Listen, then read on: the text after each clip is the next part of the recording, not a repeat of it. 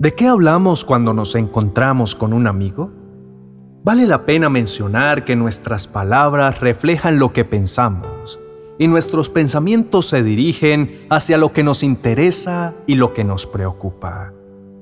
Puede ser que encontremos satisfacción en criticar a alguien o en quejarnos de lo que hace. Podemos tener la certeza de que cada vez que actuamos así, no es el amor el que nos impulsa a hacerlo. Como seguidores de Jesús, hemos creído que Dios es amor pero con mucha frecuencia la capacidad de amar a otros con honestidad se nos convierte en un verdadero reto. Puede ser porque el amor no es un sentimiento o una emoción fuerte. Las emociones cambian constantemente. Los sentimientos, si no son genuinos, pueden variar. Veamos a la luz de la palabra de Dios lo que nos dice Primera de Corintios capítulo 13 versos 4 al 6. El que ama tiene paciencia en todo y siempre es amable. El que ama no es envidioso ni se cree más que nadie. No es orgulloso, no es grosero ni egoísta. No se enoja por cualquier cosa. No se pasa la vida recordando lo malo que otros le han hecho. No aplaude a los malvados, sino a los que hablan con la verdad. El amor del que Pablo nos habla es tan profundo que debería debilitar problemas existentes en los corazones como el orgullo, el egoísmo, la murmuración que siempre generan división.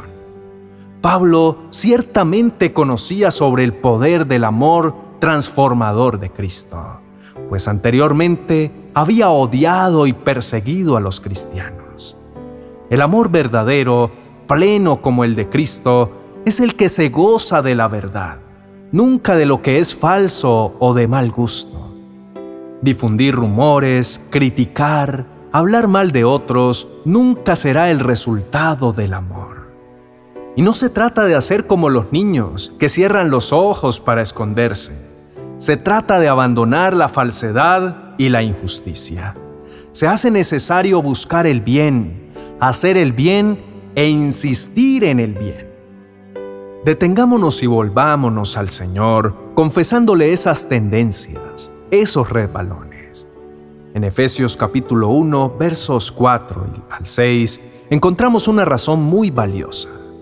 Desde antes de crear el mundo, Dios nos eligió por medio de Cristo para que fuéramos solo de Él y viviéramos sin pecado. Dios nos amó tanto que decidió enviar a Jesucristo para adoptarnos como hijos suyos, pues así había pensado hacerlo desde un principio. Dios hizo todo eso para que lo alabemos por su grande y maravilloso amor. Gracias a su amor nos dio la salvación por medio de su amado Hijo. Además, Él se complace cuando lo honramos y lo expresa en Tercera de Juan capítulo 1, verso 4. Nada me alegra más que saber que mis hijos obedecen siempre a la verdad que Dios nos ha enseñado. Ahora, el amor camina de la mano con la compasión y en el comprender y tenerle paciencia al otro, sin incurrir en la hipocresía, la mentira y la injusticia. No podemos separar el amor, la verdad y la justicia. Cuando se debilita uno, todos los demás se ven afectados. Pidamos con fe al Señor que nos ayude. Tú eres mi Dios y mi protector. Tú eres quien me defiende. Recibe pues con agrado lo que digo y lo que pienso.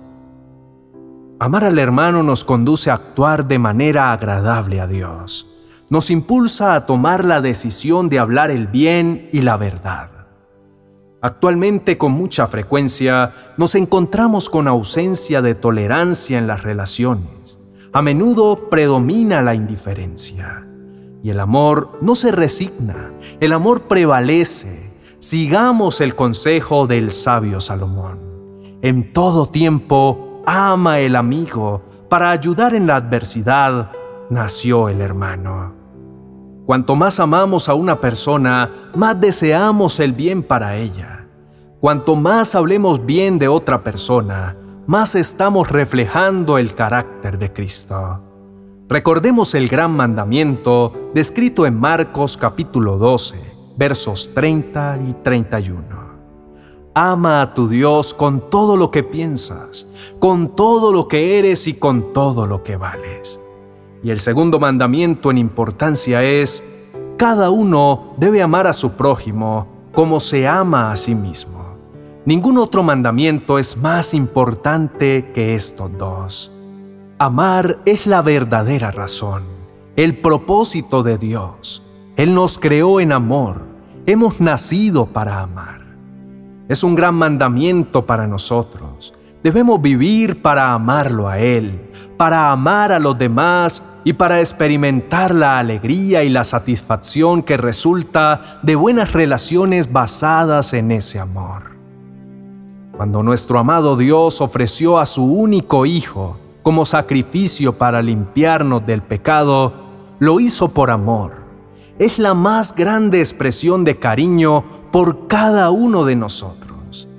Hemos fracasado muchas veces porque no hemos sido capaces de amar con la pasión que Dios nos enseñó. Pidamos al Espíritu Santo que nuestro amor no se marchite, que perdure como perdura su amor por nosotros. Oremos. Amado Dios, se está terminando un día más, una oportunidad que nos has dado para vivir como tú mismo nos enseñas a través de la vida de tu Hijo, nuestro Señor Jesucristo. Antes de ir a descansar, deseamos tener una conversación contigo y pedirte perdón, porque te fallamos, porque somos débiles y además porque no somos capaces de amar como tú lo ordenas en tu palabra. Tú siempre nos ayudas, Señor. Te pedimos, sálvanos, Dios mío, pues ya no hay en este mundo gente que te sea fiel. Todo el mundo dice mentiras y unos a otros se engañan. Ahora dicen una cosa y luego dicen otra. Tú acabarás con esa gente mentirosa y arrogante, con esa gente que dice, lo que nos sobra es lengua, sabemos hablar muy bien, nadie podrá dominarnos. Pero tú mismo has dicho, la gente pobre y humilde ya no aguanta tanto maltrato. Voy a entrar en acción y los pondré a salvo. Dios mío, tú siempre cumples tus promesas y lo has demostrado una y otra vez. Tus promesas son más valiosas que plata refinada. Podrá haber malvados en el mundo y la maldad ir en aumento, pero tú siempre nos proteges y nos defiendes de esa gente. Sabemos, Señor, que para que el amor perdure, para que podamos vivirlo, debemos tener una fuente de amor perfecto. Tú nos inspiras a hacerlo. Nos ordenas también que lo cumplamos. Tu amor no tiene límites. Por tanto, te pedimos, Señor, pon ese amor que es perfecto en nuestro corazón. Necesitamos de la intervención de tu Espíritu Santo para lograrlo. Buscamos parecernos cada vez más a Cristo y crecer en su belleza interior. Cámbianos, Señor. Transforma nuestro carácter de adentro hacia afuera. Queremos agradarte en todo nos arrepentimos de nuestro pecado.